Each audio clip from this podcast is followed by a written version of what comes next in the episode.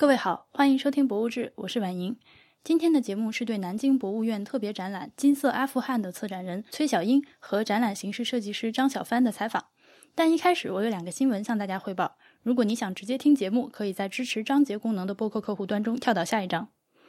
第一件事是博物志的微信小程序上线了，大家可以在微信中搜索“博物志播客”这个小程序试试看。其实一直以来都有人催我弄个公众号，但是公众号对上传的音频时长有限制，收听体验也很糟糕。有了小程序就突破了时长限制，还可以实现浮窗播放、后台播放、断点续播之类的功能，大大提升了体验。于是我们就终于咬下了这颗子弹，搞了小程序。当然还有一个显而易见的好处是方便大家推荐给以前嫌播客客户端麻烦的朋友们。从博物志开始做以来，就总有亲戚朋友问我在做什么工作。经常就很难解释，尤其如果对方用的是安卓手机的时候。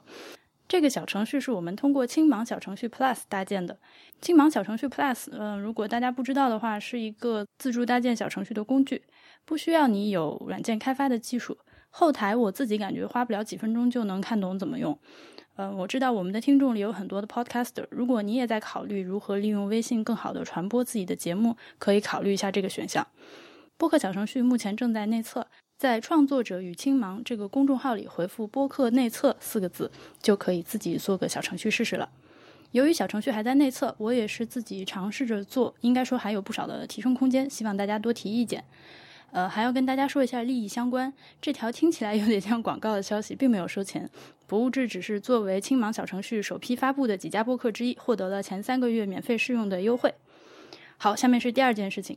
八月十七号星期六，我们将在南京举行四周年线下活动，三个主播首次实体聚齐，门票已经可以在我们的微店购买了。会员五十元人民币，非会员一百元人民币。活动的嘉宾名单、现场福利之类的信息会随着细节的逐步确定，在我们的社交媒体发出。好，接下来是今天的正式节目。我们那边有一句话，这个文化存则国家生，这个文化存则国家生是刻在现在经过修复的阿富汗国家博物馆门门头前面的一句话。我们那个先上来，先请两位嘉宾介绍一下自己。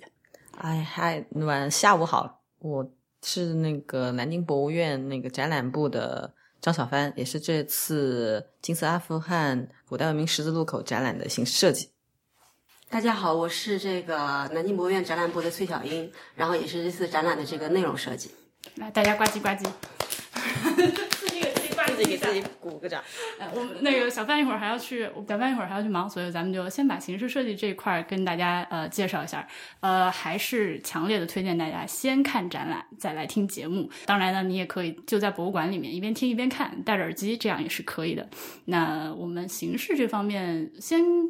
这个空间其实博物志的听众是比较熟悉的，一个长方形的。那你怎么样在这样一个空间里，嗯，呃，为这次展览做出点新意呢？啊，是这样，就是这个这个展厅是我们全院应该算是最好的一个展厅。它在它的进进门的前半部分，如果大家注意观察的话，它的顶上是有一个升降吊顶，嗯，就是它是有利于做很大的大型的，比如说像去年这种恐龙展啊，它是可以升降的。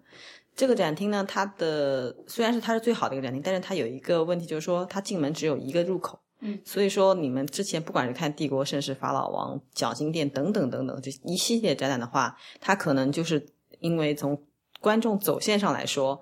呃，可能让观众觉得有一点点就是熟过于熟悉了吧，就是有一个同进同出的一个概念。那这这一次其实我们根据这个展览的一些展品特征来讲，呃，包括我去看了几次各个，比如说郑州啊、故宫啊各个。展馆的那些展览之后，我感觉呢，我想要引进一个新的想法，就是想引进一个装置。就对于我来讲，从设计角度来来讲，这个蜂巢就是一个装置的体现，它就是像一个植入性的装置，然后在这个装置里面破开一些门，然后进行一个走线。所以说，嗯，观众可能在这个里面虽然也是长方形的，但是因为有蜂巢的这种格局的感觉，可以在在这个里面的绕的时间可以更久一点。嗯，大概是这样的一个初衷的想法。OK。呃，所以那蜂巢这个意象有没有和就是阿富汗本身这个文化上有没有什么联系？嗯，就是关于蜂巢，很多人都会问。然后首先呢，它是金色阿富汗，然后呢，金色阿富汗里面我们着重呃体现的金色。那不管是金呃金器，或者是整体的一个件数来讲，它金色是占领了很大的一部分。那想突出这一部分的展品，我们是想用一个很小的空间去展示它，这是从以小来讲。那以大方向来讲，因为它是阿富汗是古代文明的十字路口，我们的展题就是这个嘛。嗯，所以当有古代文明十字路口这个概念从我一开始感受到的时候，我就想到了蜂巢。蜂巢它一个正六边形，它是可以不断的扩张、延伸，然后融合，有一个这样的连续性。但是它又可以，不管是任何方向，它都可以不无限不连续性的。然后有一个这样的一个感觉，所以说蜂巢是一下子映入我脑海中的第一个想法。然后从俯视图上来讲，这个蜂巢也是有四个大型的蜂巢，一个像装置一样的呃概念植入了这个展厅里面，所以整体来讲还是跟这个展标或者是那个主题有一些关系。然后我们的这个展厅呢，我现在大概跟你说一下这个形式。等一下，我们明天你如果真要录音的话，我让形式的人专门来说一下。就是可以看到是一个蜂巢的结构，就是成这个是一个大蜂巢。然后第一个单元是两个蜂巢，这个第三个单元也是两个蜂巢，后面的整个第二个单元全是蜂巢，包括墙上也都是蜂巢的一个组合。这个一方面呢，是因为我们展品的那个主要组成部分都是首饰。就是它呢比较小，如果按照像这种传统的这种的话，就是说明牌儿很大，然后东西可能很小，可能说明牌儿比东西还要大。而且呢，因为是有一千多件，我刚才说一千多件金器，然后我们此前也考察了一些其他馆的一些，呃，包括我们之前做的一些器物的展览，就是说因为有大量的金器，你摆成一溜排的时候会忽略到很多细节，所以呢，设计师还这次反正是花了很多心思，做了一些尝试，做一个小小的蜂巢，然后给它一个展示的一个空间。还有就是他的。考虑是说这个蜂巢，因为它是六边形嘛，可以无限延展。包括阿富汗这个文明状态也是十字路口的一个文明，也是一个延展状态。啊，你说到展标，我发现了这次就是说明牌会和往常有一些不一样的地方。啊，对，呃，首先我们刚刚讲的空间布局嘛，然后说明牌它算平面部分，然后那我们就要先提下我们的展览的海报。嗯，那我们这次展览海报，因为前面的很多家的海报呢，它可能就是因为体现金色，它可能会是用一贯的，比如说黑色啊，或者是深色。那我们就觉得，呃，我们想知道阿富汗当地的呃女性或者是当地的居民，他们的色彩到底是什么样子的。所以我从上网上也看到了很多很多的照片，我就发现他们的色彩非常的丰富。就是超乎我们想象的多，那这么多元化的色彩，所以说我想呃用一些比较呃可以又能体现出这次展览的一个就是厚重吧，也能够体现说说他们当地的一些文明的颜色的一种感感官，所以选择的紫色、绿色、金色这个三种颜色是呈现在海报中的。然后从平面来讲呢，也是我们从那个四个部分来讲，我们是有了呃颜色的不断的变化，但是。怎么看，大家都能看得出来，呃，你的进去了以后的颜色，就是分割的这个部分，然后就表现出来了这个说明牌它的颜色的色调。比如说，你走进了绿色部分，它的说明牌就是以绿色为主；紫色部分就是以紫色为主的，是一个这样的一个概念。我们的那个说明牌还有个还有一个特点，就是说，因为整个展厅其实它不是一个。呃，连续性的一个时间轴也好，或者是一个它只是一个空间的分割，所以我们不强调于第一部分、第二部分。但是怎么样去一个从时间上来讲，它是不是有一个分隔？那我们在那个说明牌上面有一个蜂巢的设计，蜂巢的实心表现出了它所处的那个第几部分，嗯，是一个这样的一个分隔，嗯。那这个昨天也注意到了，但好像是比较，我觉得是比较怎么说，subtle 的，就是不是那么明显。对，就非常的，因为这是一个设计师自己的小小设计。我我们真的觉得，就是说，如果你能发现，那一定会觉得，哎，这个挺有趣的。但如果你没有办法发现，那我也想有机会可以跟大家聊一下这个事情。嗯，我有个问题，嗯，呃，就是最上面那个蜂巢，就是有两个黑块，它对对对，遗址遗址，就是说我们是主要来自四个遗址嘛。刚才第一个遗址是法罗尔。对吧？这个是阿伊哈努姆，所以我们是这个就说明它是第二个遗址，阿伊哈努姆的部分的。所以我们的说明牌和展板都是这样的。然后就是我们的前半段，如果大家注意看，因为很多观众都会问啊，你们这里面哪些是重点文物啊什么的，常常会有这样的问题。那其实我这次在呃每个部分的那个展品的说明牌上设计，是你颜色越复杂，那个它就是越特别的那件文物。就大家可以看到，你的一个底色之后会掺杂一些更复杂的颜色，更丰富。那你可能就很容易的知道，哦，这件这件东西可能是比较特别或者比较呃重要的一件藏品。然后我注意到这次好像呃墙面和展柜的那个材质也，嗯，尤其是刚进门那个地方是有一点凹凸之地的那个墙质。因为当时是这样想的，就是呃，因为它虽然说后期它伊斯兰教才就是进入阿富汗，但是我们现在可能。看到的样子，可能大多是清真寺啊，或者是的马赛克，它还是一个当地显而易见的一个建筑风格。嗯，所以我们这次从一进门的外墙上面就引入了这样的一个材质的一种墙纸，嗯，它就是个有质感凹凸的，也一下子让你觉得啊，这这次的展品它它可能不不是跟别的相关，它可能就是有那么一些阿富汗的那个元素，嗯，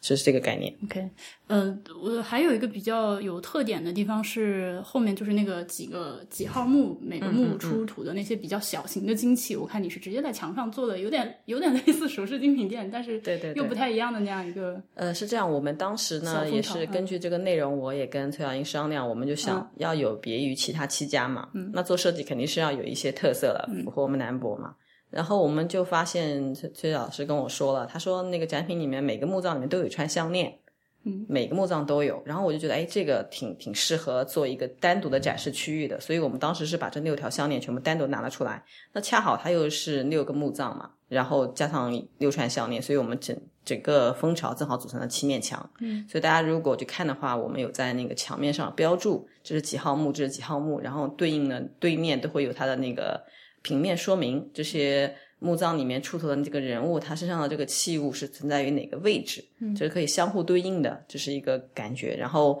嗯，从节奏上来讲，其实你们进展厅，它一开始可能是有点点亮的，但是很快它又暗了，嗯然后紧接着它又亮了，它就是一个有节奏的一个观感。嗯包括我们这次还有一个小小亮点，就是它有个密宝室，嗯密宝室它的那个墙体的氛围，它是那种洒金的氛围，就是说，其实从各个角度去看，它的金色会不断的发生变化，也想贴出主题，但是呢，这个会有一种贵重的感觉，像密宝式的这种感觉，所以我们这次也做了这样的一个设计。嗯，然后我注意到这次还有一些就是线稿。呃，昨天我们在展厅看，好像是有一些是考古报告里的，还有一些是从日本那边的那个出版物里来的，是吗？对对对对对，这次线稿我们因为有一些之前的一些出版物和一些考古报告，我们也借鉴了。当然，我们会重新从后期来讲，我们请了我们部门的专业人士去手绘了这一批的图，然后我们才能够放大，才能够让观众能够更清楚的看到这一些的记录。嗯，呃，如果关嗯柯林斯柯林斯特柱子的柱头那一块儿，我们就是用了个很大的一个墙面去展示它。其实。嗯，那个是有一个从大到小的一个观感，因为展陈嘛，它就是一种让你有节奏，然后由小到大、由浅入深的一种感受。呃，全我我自己特别喜欢的一个设计是进门之后就是序厅两边的两个透明玻璃柜子，就是嗯透过那个柜子能看到后面展厅那个感觉，我觉得非常好。对它的那种设计，就是说，因为当时我们知道那个部分可能那个单元可能只有三件器物。那他又必须得在进门的一个入口处，因为它时间最久嘛，所以说需要他能够进门的时候感受到我们，所以说当时就设置了一个通透的，然后你都可以看见，但是它又小小的，让你觉得可以很近距离的感受它的那种。那个效果很好，我就是想表扬一下。对，那个那那一块的那个说明牌也很特别，就全全馆只有那一块说明牌长那样。如果大家注意去看的话，是一个设计，上面每一块都有线图，然后它的尺寸、它的那个标注、它的颜色都与其他都不一样，因为呢它是非常独一无二的一块区域。嗯，其实当时是这样设计的。那咱们还能说说那个这一次展览周边开发的事情？就是我感觉东西特别多，就 和上一次特展相比，种类多了好多。对，这次他们应该准备的时间相当的长，由我们这里的文创部来准备。他们大概三个多月前，嗯因为但是因为这一个出版的这个画册也好什么，之前因为有七站嘛，都已经有过了，但是他们的文创产品可能数量上、品种上都远远的不如我们这次多，所以他们也提前准备了很多的开发。因为之前我们也做过其他像木下这样的开发，也很成功，很成功。然后这次阿富汗的东西又相当的精美，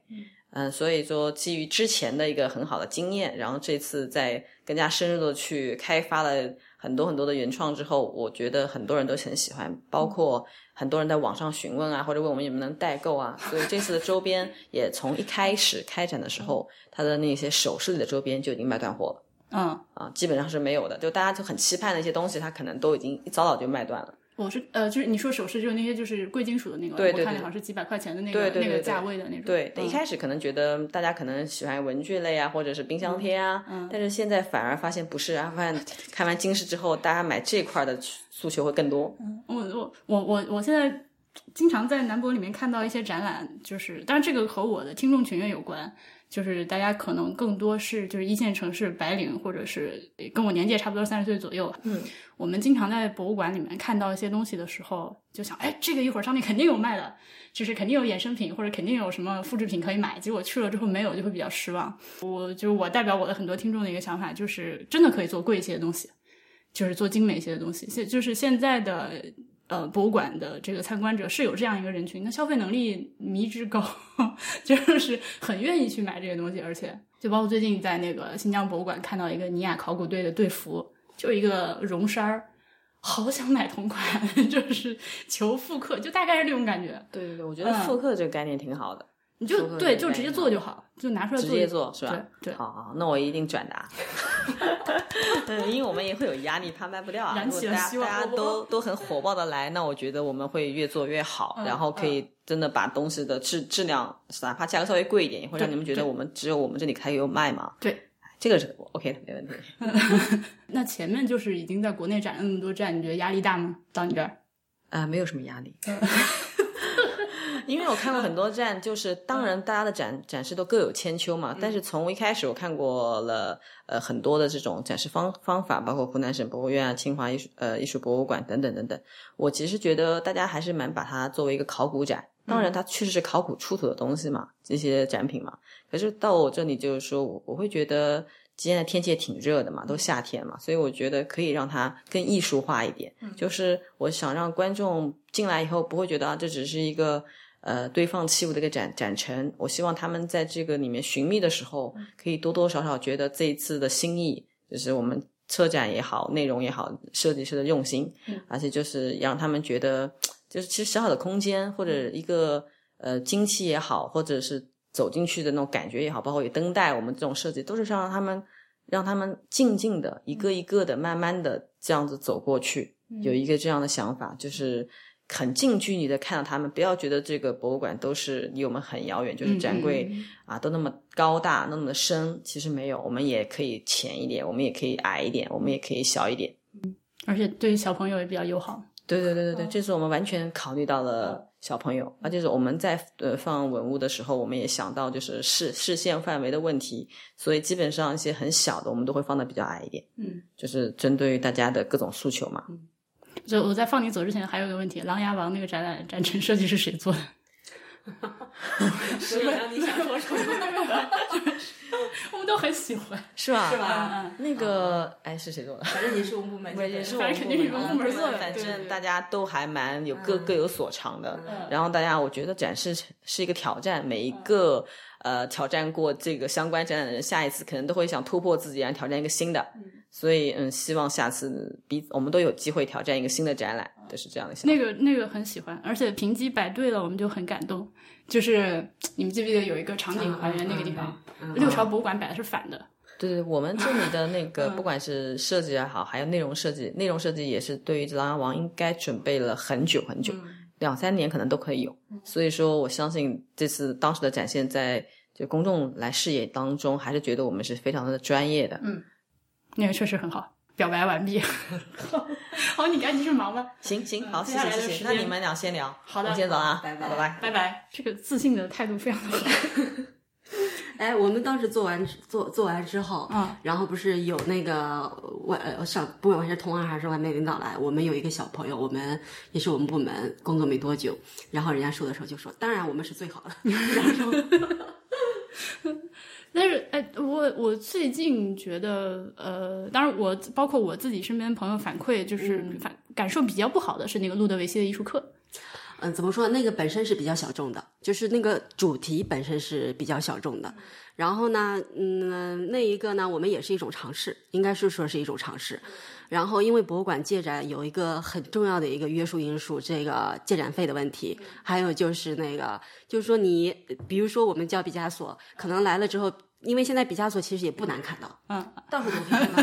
到处都看到毕加索。你去，你去，你去，你那个那个，你比如说当时同时期那个南艺就有这个相关的展览，你会觉得，所以博物馆做展览，其实这种尤其这种工艺一类的这种，还是有很多限制的。而且我们其实也是以古代艺术这一块比较那个，我们当代的这块还不是很，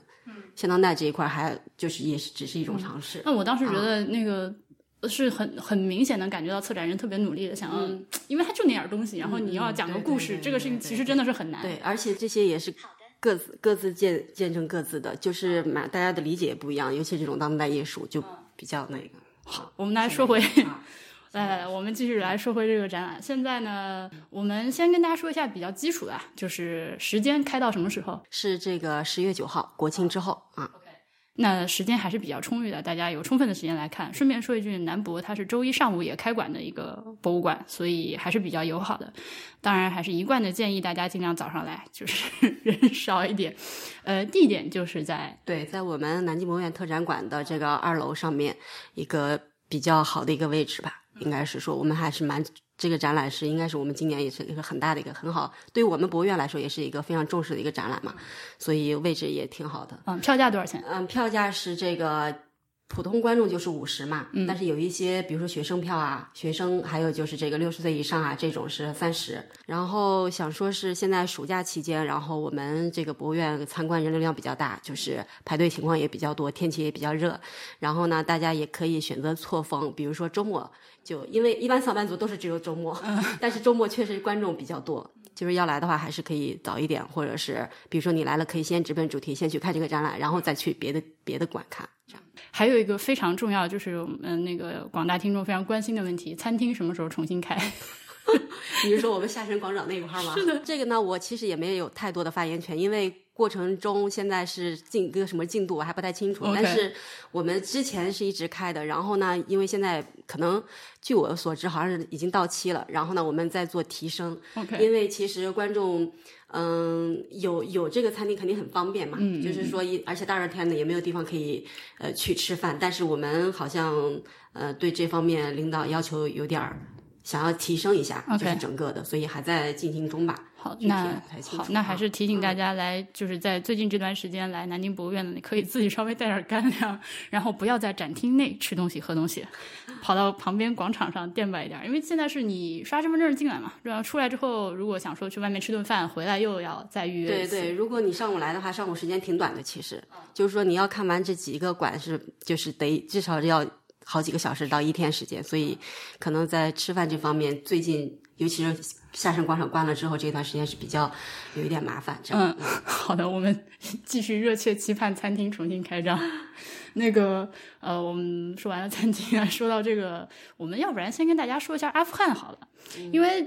我就像我们昨天其实，在展厅里聊的，大家普遍对阿富汗其实是很不了解的一个状态。对大家，呃，我们序展厅序言前面就是我们郭院长写的那段那段话里边就有一个，就是一个既熟悉又陌生的。邻邦，我相信不只是我们中国的观众了，在在其他国家的也是一样的一个概念。然后首，其实阿富汗这个地方呢，首先它是我们邻邦，跟我们中国相对来说还是比较就是有渊源的，也比较熟悉的。然后那个瓦罕瓦罕走廊虽然只有不到三十公里的一个距离，但是是跟我们中国是相邻的。它呢是一个中亚国家，就是内陆国家。然后这个叫什么南亚、中亚、西亚一个包围的一个地区。然后我们展览的名字也叫古代文明的十字路。口，它现在也是一个十字路口，就是欧亚大陆的一个交接处。然后呢，它的这个文明状态也是比较丰富的。至少我们展览涉及到的这公元前两百年到公元后两百年的这个时间段，可以看到我们展览中间的做东西还是非常的丰富的，就相当于我们中国秦汉时期的这样一个。然后呢，呃，所以它是叫阿富汗伊斯兰共和国，它全称是叫阿富汗伊斯兰共和国。但是伊斯兰教在我们展览的这个时间段，至少它是没有。不是像现在这么的兴盛的，而且那个时候也只是佛教的一个起源的一个时期，对伊斯兰教还是比较相对靠后一点的。然后呢，这个国家呢，它也是一个多民族的国家，然后主要是普什图族，所以呢，它的官方语言也主要是普什图语，就是少数民族这一块。然后呢，它这个呃国家呢，它是一个山地的一个呃一一一个一个一个地形吧，应该说。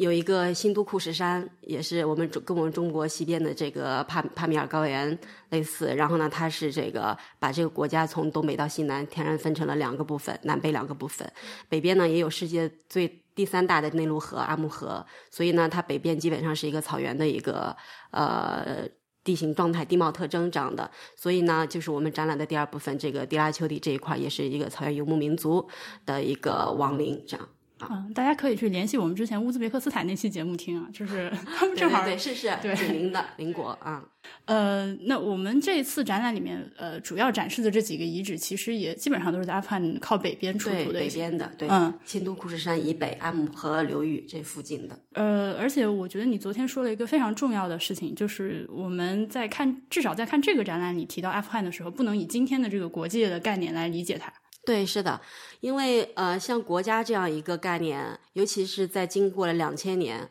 从公元前两两百年到现在已经两千多年了，它的这个国家的地理位置或者国家的这个国界线的这个概念肯定是不断的变化，包括我们中国也是一样的。对，所以看我们展展厅里的这些展品的时候，给你标出的位置只是一个遗址的位置，就是说在这个国境范围内遗址的位置。但是不不能说是从这个啊、比如无论是第一单元这个古希腊化时期的这个遗址，还是说游牧民族最后建立的这个贵霜王朝这样一个，都不可以以现在这个国家的一个概念、国家地线的一个概念，因为阿富汗它的这个真正叫阿富汗独立起来的，也是一九一九年跟我们二十世纪初的一个呃独立，它早期是被这个英国殖民。对，所以呢，呃，就是理解它的这个古，尤其古代文明的一个状态的时候，是要以古代的一个文明的一个界限来理解。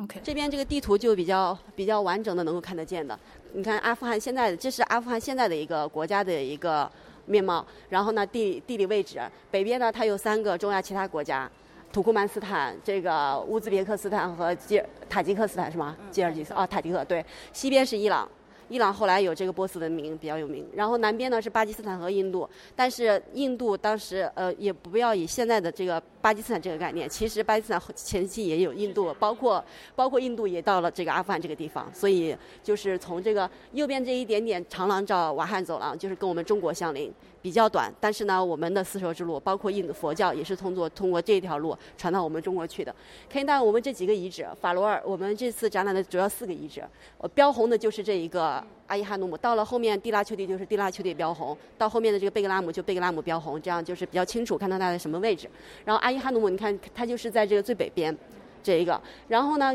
通过这张地图呢，这个地图上面有一个叫新都库什山，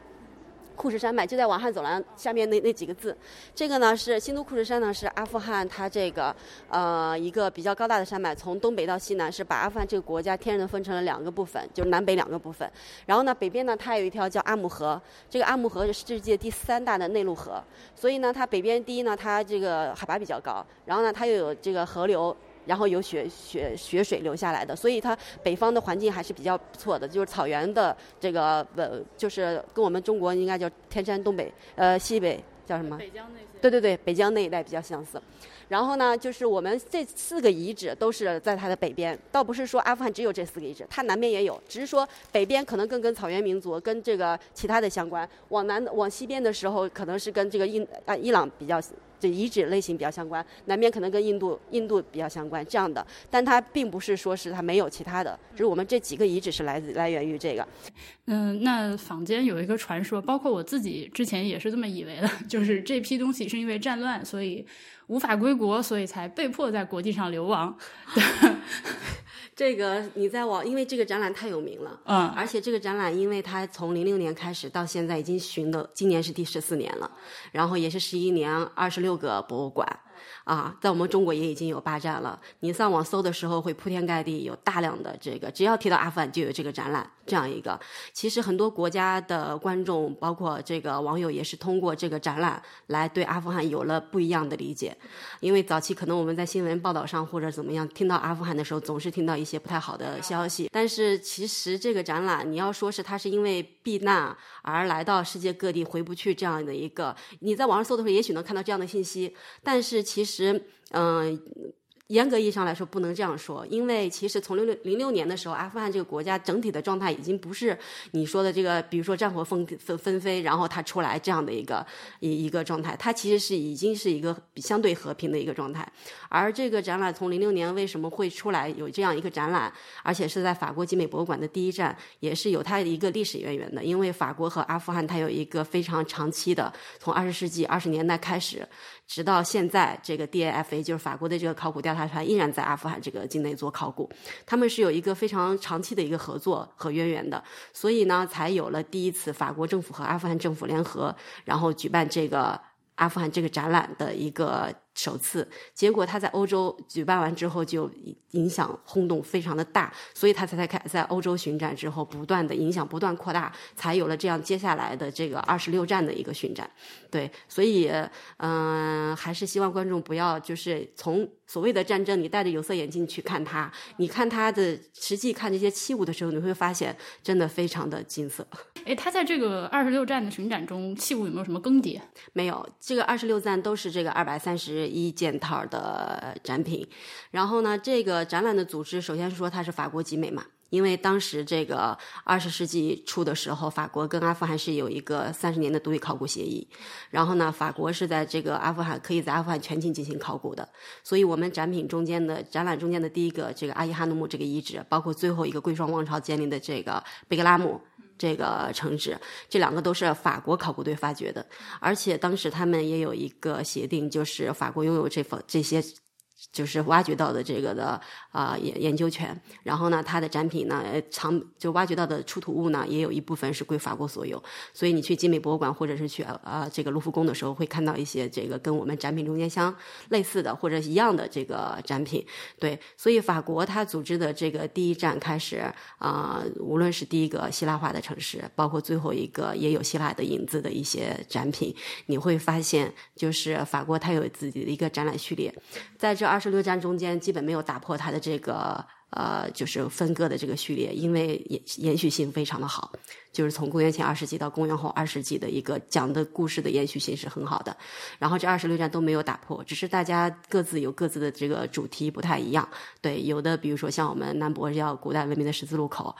比如说大英博物馆也叫古代文明的十字路口。然后呢，有的是从这个丝绸之路，比如说日本这个穿越丝路的秘宝，比如说这个敦煌博物院的叫丝路秘宝。从他这个自己的一个研究角度，还有的比如说故宫博物院浴火重光，浴火重光呢，它其实故宫有一个同理心，其实故宫也有一个大家知道著名的文物南迁嘛，我们南京博物院其也在其中有一个南文物南迁的一个过程，所以呢，它每每个都有自己的一个理解的一个角度，对，但是展品都是这二百三十一件套。那我还想再问一个特别好奇的事情：现在是谁带着这些东西在满世界跑？啊，这个中国的话，它应该是有一个第三方的一个一一个类似公司或者文化机构一样，所以是集美委托的这样一个机哎，构，不是不是，这个展这个展览展品归阿富汗国家是阿富汗国家博物馆的，它是阿富汗，但是它在欧洲其他地方它是如何巡展或者怎么样的，或者它有没有第三方或者怎么，我们不太清楚。但在我们中国的话是有第三方，然后呢，中中国有中国文物交流中心，然后有这个对外友好这这一块的一个协会还是什么，就是有几个组织，然后有第三方，然后来来一起来协调着弄展对，就哦是有、有蛮多机构支持的情况下，它才有可能这样一个巡展。对因为在我的幻想中是有那么几个人的一个小团队是带着这批东西满世界跑的。嗯，这些这批东西是在满世界跑，它的这个展品呢都是拆了装，装了拆，它的这个支架也是越越做越多。可以看到，在展厅里面有一些不一样的种类的材质的这个支架，然后在它就是一站一站的，包括它的这个巡展的报告也是越来越厚，越来越厚，就是有有一个箱子专门来做这个收集这个巡展报告的。嗯，因为你在文物点交包括车展的时候，你肯定要保保证它的这个状态和来的时候的状态是一样，一站一站的。尤其这十几年下来，已经积攒了非常的多。但是至于它在国外是由什么机构在具体运转，但是在我们中国至少也是有官方的这个文物交流中心，包括这个第三方的在共同来帮助运作这个 OK 那我们大概明白了。支架做的好好。对，这个这个支架，因为呃可以看到我们里边的这些支架各各种各样，除了这个积木是一样的之外，支架有各种材质，有些看起来非常有年代，就因为它展了这么多站之后，每一站都会做。就是能够支起来，大家都在做，所以呢，这个展随着这个巡展呢，就有几箱子这个支架在这个地方。但是呢，有一些就是可能同一个同一件东西有好多个支架，因为各个地方它有自己的理解，它做不一样。对，像这两个有一个我们南京博物院做的，也会带走，到时候撤展的时候会把送给他。这个这两个亚克力的这个，当时是有两个，来的时候是有两个，但是呢，其中有一个马的这个头上这个掉了。然后呢，所以我们就根据这个又雕了一个，到时候车展的时候我们会把它一起给他。对，当时弄完之后我们就说我们可以给他什么，然后就给他一个这个支架带走。还有一个问题，其实你刚刚已经基本上带到了，就是，嗯、这一批东西它来到你们手上的时候，有没有一个现成的展览方案？还是你们就是呃，或者说落地的时候，这个就是个 个性化的东西，就本地化落地的这个东西嗯，有多大程度？首先呢，这是一个巡展。所谓巡展的一个，我相信巡展的一个共同点就是，应该百分之九十以上内容是一样的。你你至少你给传达给观众的至少东西是一样的。东西是一样，你的解读应该也理论上来说是一样的，没可能说你做你讲这件展品，你从这个角度，我从那个角度，这种是比较少的。就除非你，而且他巡了十几站之后，这个嗯内容肯定是越积越丰富，然后呢，大家抓取的这个点肯定是越来越精准，就是说之后越来越巡展的时候，你会发现大家讲的角度应该是差不多的，没可能说是我有一个新的。想法贯穿到这个展品中间，这种的对。然后至于文本的事情呢，就是至少是我们在中国的话，比如说我刚才说有中国文交流中心或者有第三方，他会给你一个基本的清单，就是说这个展品的基本信息，尺寸啊、名称啊、出土遗址啊、藏品号啊。这次我们展展览中间展品的说明牌上也是第一次出现了这个藏品号，因为我们之前是没有藏品号，就是说明牌上不会有藏品号。但是我们考虑到，因为它是一个国际巡展，世界范围内的巡展，还是希望就是观众在看的时候看到这个，因为藏品号对于一个文物来说是非常重要的。就是说，他如果比如说我是一个普通观众，我看到这件东西，我对它比较有感觉的时候，我通过藏品号可以搜集它很多信息，所以还是第一次把藏品号放上去。对，然后呢，关于文本呢，它就是给你一个基本的一个图片。然后呢，这个尺寸、名字，然后这个出土地点什么这些基本信息。然后呢，因为已经巡了这么多站嘛，你去可以会发现，关于这个展览也出了很多书，至少在我们中国国内巡展的这几站中间也出了不少的图录。这些图录有的比较详细，有的比较简单，然后也有这个，比如说我在做我们南博的这个的时候，是有买这个。美国出的，然后买日本出的，包括我们中国出的这几站，至少有五六本这样的，一共加起来七八本这样的。包括这个网上也有很多相关的资料，就是说，呃，他给你的是一个基本的，但是我们需要做的是往他往进灌输。还有就是可以看到我们展厅里面有很多的地图啊、线图啊，还有就是这个。就是文物文物的描描述的这个出土地点什么这些的图，这些呢就是一部分呢就是当时考古报告，比如说考古出土平面图，你没可能给它改它，它肯出来就是这个样子，发掘的时候就这个样子。还有就是这个遗址的平面图也是一样的，就是可以看到我们展展厅里面写的说是这个出自这个日本的某某某某某，我们有标注。但是呢，我不可能扫描一张一一篇这个图上的一一张图，我就直接用到展览里边，因为每个书的图都不太一样，就是它底色不一样，或者是什么，我扫描出来之后非常的小，我也没办法用到这个展览里边。再创作我们。对，再创再创作，就是我们的设计师再来根据他这个做一个线描图，然后呢，我们的这个主设计他在做色彩各方面的一个。那那你呢？就是这个问题，其实我刚刚也问过，但是对你对于你来说，你觉得前人这些展览对你来说是个挑战还是帮助？嗯，一方面是肯定是帮助大于挑战，因为首先我们南博在内容这一块没有太大的突破，说实话，就是说还是一个我理解就是一个巡展的一个基本流程，应该是百分之九十以上是一样的。但是呢，我们好在一点就是越往后做的时候，内容越来越多，然后我需要甄别，就是说我需要就是把。这个我不可能说是，比如说一个文物，我给你写个一千字的一个说明，没可能。然后呢，还是需要把最核心的、最重点的拉出来。还有我们南模这次比较跟其他地方比较特别，至少在国内来说，我们是因为我们一贯有这个语音导览，就是现场的这个语音导览，包括这个 iPad 的这个智慧导览这一块儿。然后还是希望就是观众给他一些引导。然后呢，还是而且其实你如果想要了解阿富汗这一批东西的话，你在网上也可以找到，嗯，有很多就是有一件器物就有一篇文章的这种的资料。对，所以还是来看展览之后，如果你感兴趣，市面上有很多的书和这个资料可以看，包括视频。这次语音导览可以说非常详细了。嗯，呃，南博的这个语音导览，就是如果大家没有用过的话，它是那个就是室内定位的，就是你走到那个展品前面，它会自动的播放，不需要你手动输入。但是因为这次呃前面还好，到了后面就是蜂巢那个地方，可能会有一些展品它之之间距离过近，对。然后你这呃这个正在听着这个，稍微往旁边走两步，它就会跳到下一个。但是这个我想暂时应该是没有办法解这决的。个呃是它这是一个技术性问题，就比如说你如果两件离得比较近的话，它的接收的问题。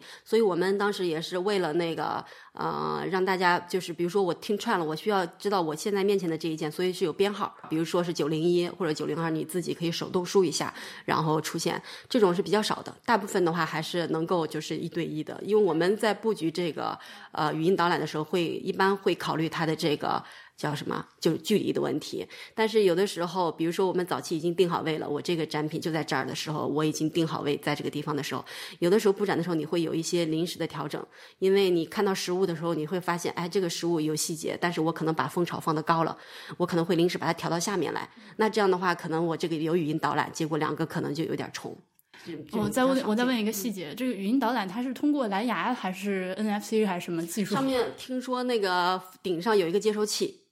然后接收到这个我们这个导览器里边。对啊，这这也是我们很好奇的一件事情。是 你作为策展人来说，这次为什么就是呃选择最后最后还是选择了文明的十字路口这个主题啊？嗯，因为呃，我我就说。通过这二十六展下来了之后，我也搜集了大量的资料，会发现这个问十字路口是比较恰当的，一对它一个很恰当的一个说法，主要是展品反映的这个十字路口文明的一个状态。所以呢，我们是从这这个比较了之前的，因为首先我们呃南京在丝路这一块是。至少是路上是走丝绸之路来，不像比如说敦煌，它很明确，它可以选丝路密宝这样的一个主题。故宫它也很明确，它有一个那个那个叫什么浴火重光这样一个主题。然后其他的地方呢，它比如说叫阿富汗的来自阿富汗的国家的宝藏，然后呢，或者是叫其他的一些名称。然后呢，我们呢是因为就是从展品的整体的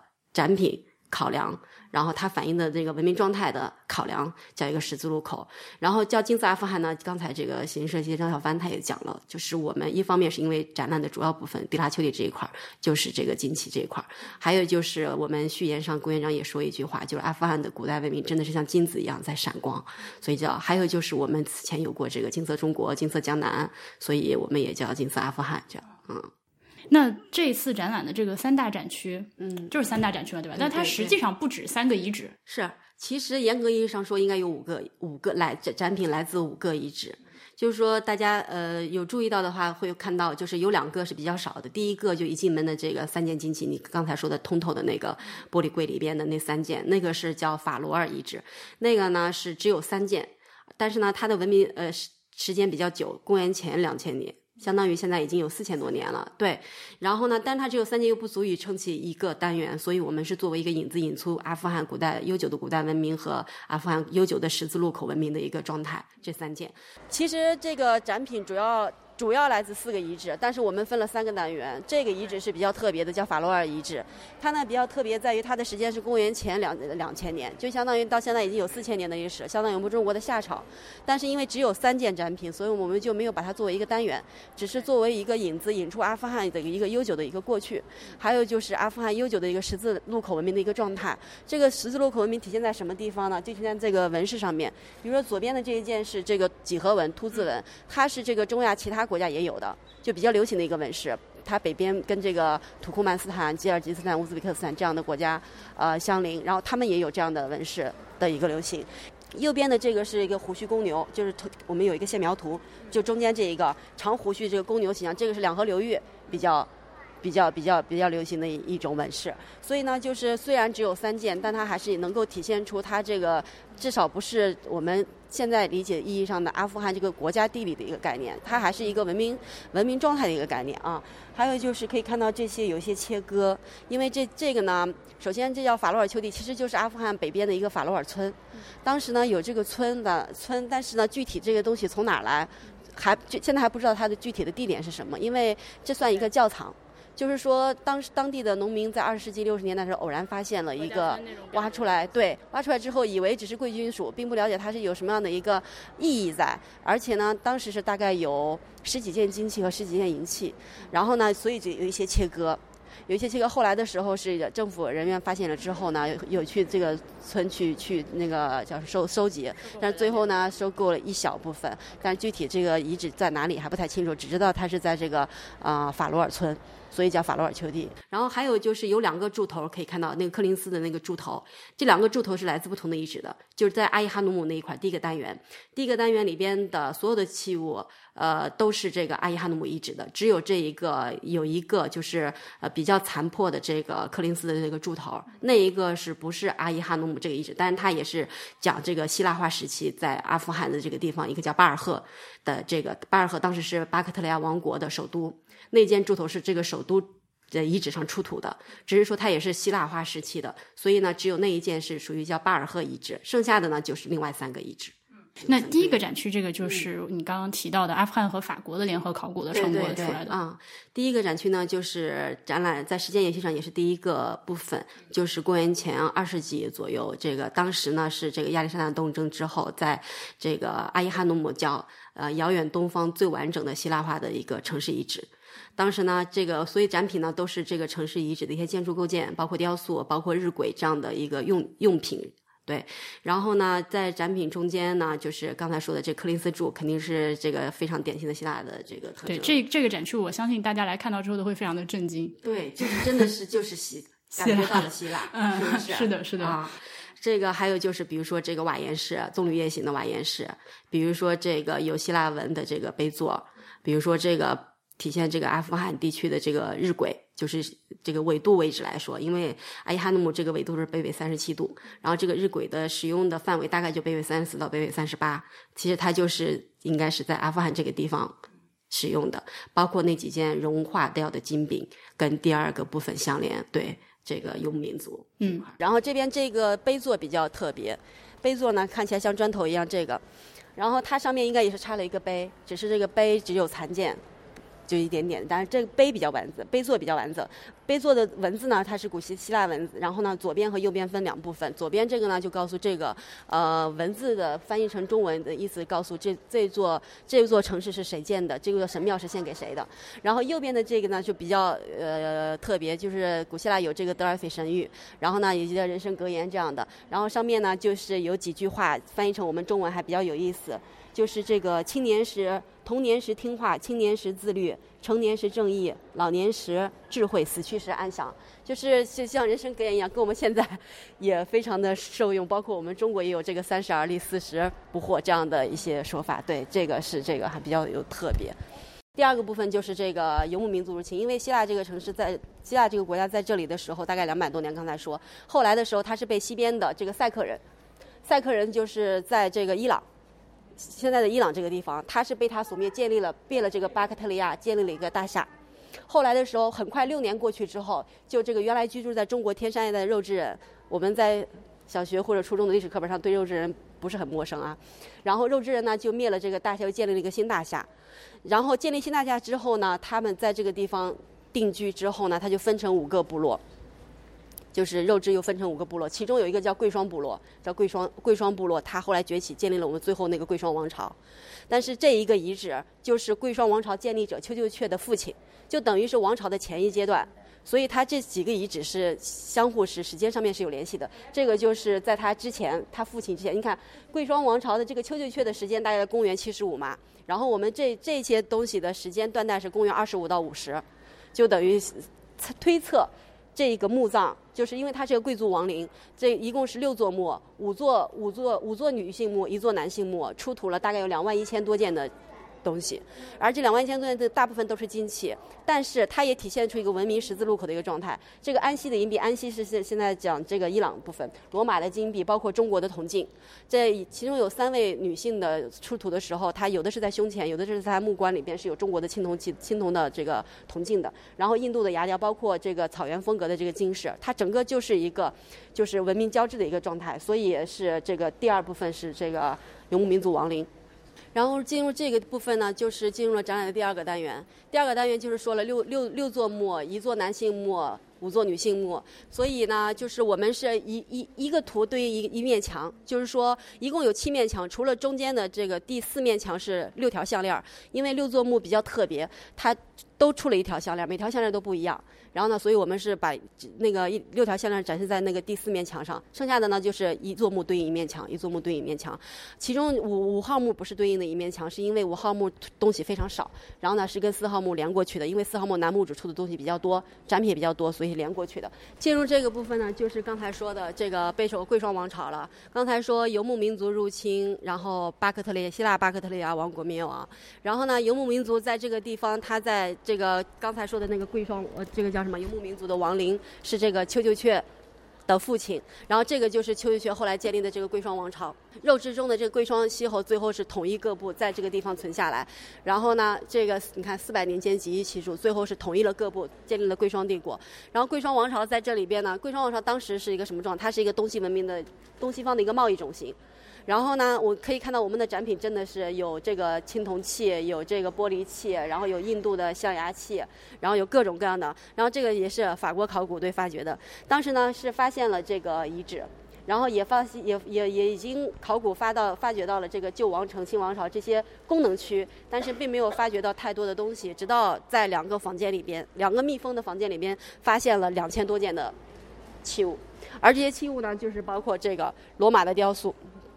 印度的牙雕、埃及的银器，包括中国的漆器和丝绸，包括叙利亚这个玻璃等等。各方面的，然后呢？关于这两千多件东西，为什么会有两个房间里边密闭了这么多东西？一有两种说法，一种说是它就是这个丝绸之路上的贸易的商品，因为说是啊，贵霜王它是一个贸易中心，所以呢，它这个而且它是来自各个地方的不同风格的，所以它有可能推测它是一个丝绸之路上的贸易的商品。还有一些呢，就认为因为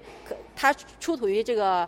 宫殿区，贵霜王朝这个宫殿区，所以呢，就为皇家所有也不奇怪。因为呢，首先皇这个王朝本身就是个贸易。中心，然后呢，王皇王皇室拥有这些东西也不奇怪。最后一个问题，下一站去哪儿？你知道吗？下一站不太清楚，因为我们当时可以看到，我们展览里边有一句话叫“让展览离开中国大陆前，能够来到南京博物院”。然后呢，因为我们呃这个展览的下一站，它都是在不断的，刚才说有第三方，具体是什么他在谈。然后我们接的时候是说还没有下家，有可能如果没有下家他就回去。但是呢，现在现在的话就是他至至于他去什么地方，他也有可能会有下一站，因为在过程中间他肯定在谈嘛。但是我在网上也看到有有有有有有人或者有观众说会去香港啊，再或者去别的地方啊。那如果他是去香港的话，可能我们说离开。中国大陆就有点儿不太准确，有可能叫中国内地这样的一个说法。对，因为这个跟我们呃没有太大的关联，我们还对对对，它有一个官方的一个运作。对，OK。那除了这个呃，就是我们暑假期间南博除了这个展览，还有没有其他的想给大家观众推荐一下的啊？我们呃南博主要的两个特展厅，就是这个除了阿富汗这个展厅之外，还有楼下的这个动物展。就我们楼下这个展厅，就去年这个木下展也是在那这个展厅，还有刚才你说的这个琅琊王。的那个展厅，然后我们暑假今年暑假推出了一个动物展，动物展专门针对儿童的，因为可以看到暑假我们展厅里边是小朋友非常的多，对，然后现在呢学生也有这个雏鹰小分队小分队啊，类似这样的一些学校里边的一些活动，包括我们有这个研学游，包括我们自己的夏令营，所以我们今年也是重磅的，就是花了很大的力气推出了这个儿童展，然后这个呢是跟传统意义上的。博物馆的至少对于我们博物馆来说是第一次尝试，因为里边有一些比较多的一些互动的一些项目，互动的一些展项，专门为小朋友来量身定做的。所以如果有家长带小朋友来的话，是可以去看这个展览的。而且我们也有推出这个联票。就友情提醒，推出这个联票，就是楼上楼下这两个联票的话，你会还可以省不少钱，这样。嗯，好好，那今天就感谢你来博物志录音，非常非常感谢。我们不谢不谢，我们跟大家说拜拜拜拜。拜拜。